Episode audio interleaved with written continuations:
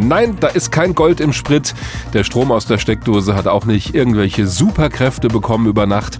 Trotzdem wird Energie immer teurer und das schon seit Monaten.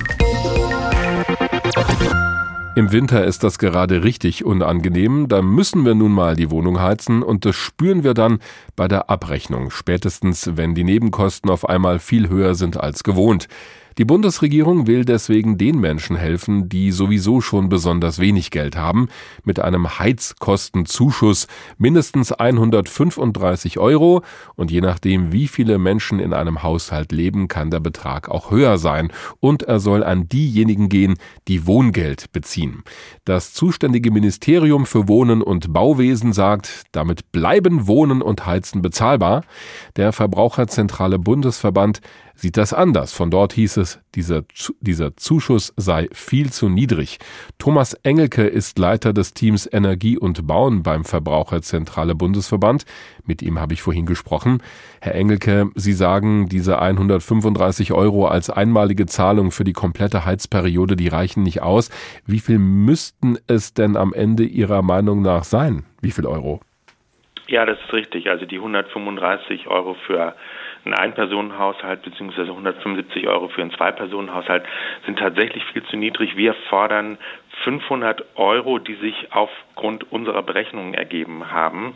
Und die Berechnungsgrundlage der Bundesregierung ist vermutlich veraltet. Hm, 500 Euro im Vergleich zu im niedrigsten Fall 135, das ist doch eine deutliche Differenz. Aber sind diese 135 Euro nicht besser als gar nichts? Im Moment haben die Menschen gar keine Hilfe.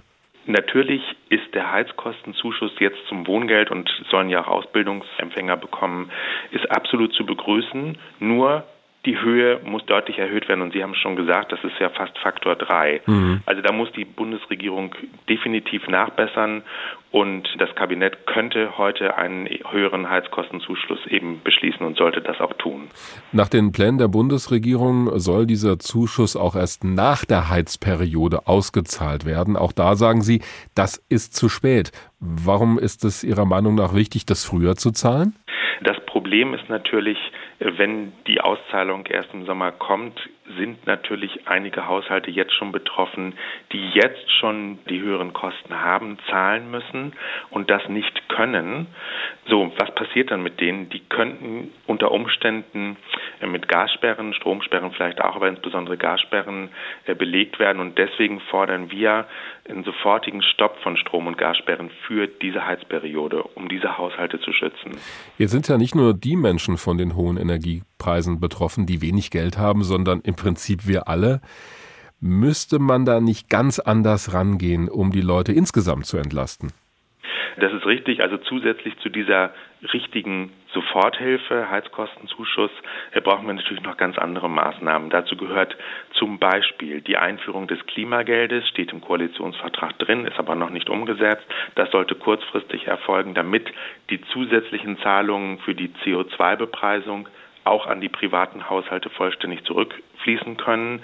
Der Strompreis muss gesenkt werden und zum Beispiel müssen auch die Mieter bei der CO2-Preisung entlastet werden, weil die zahlen bisher 100 Prozent hm. und haben aber gar keinen Einfluss auf ihre Heizung. Sie haben dieses Klimageld erwähnt, das steht ja auch im Koalitionsvertrag drin und das soll mit Einnahmen aus dem Emissionshandel finanziert werden. Und dann gibt's für jeden Haushalt, das wurde mal so berechnet, vielleicht 200 bis 300 Euro pro Jahr. Jetzt steigen die Preise für Strom, Gas und Sprit aber viel schneller. Und wenn wir das zusammenrechnen, sind wir da deutlich über diesen 200 bis 300 Euro im Jahr. Halten Sie das denn trotzdem für sinnvoll mit dem Klimageld? Das Klimageld ist absolut sinnvoll und das soll dazu dienen, die zusätzlichen Einnahmen aus der CO2-Bepreisung nicht irgendwo hinfließen zu lassen, sondern zurück an die privaten Verbraucher. Und genau, weil wir ja mehr für CO2 zahlen müssen, dass wir in die Luft pusten. Korrekt. Ja. Und es ist natürlich nicht möglich, jetzt ansteigende Strom- und Gaspreise für alle völlig auszugleichen. Ich meine, es gibt ja auch einen freien Wettbewerb und den Markt.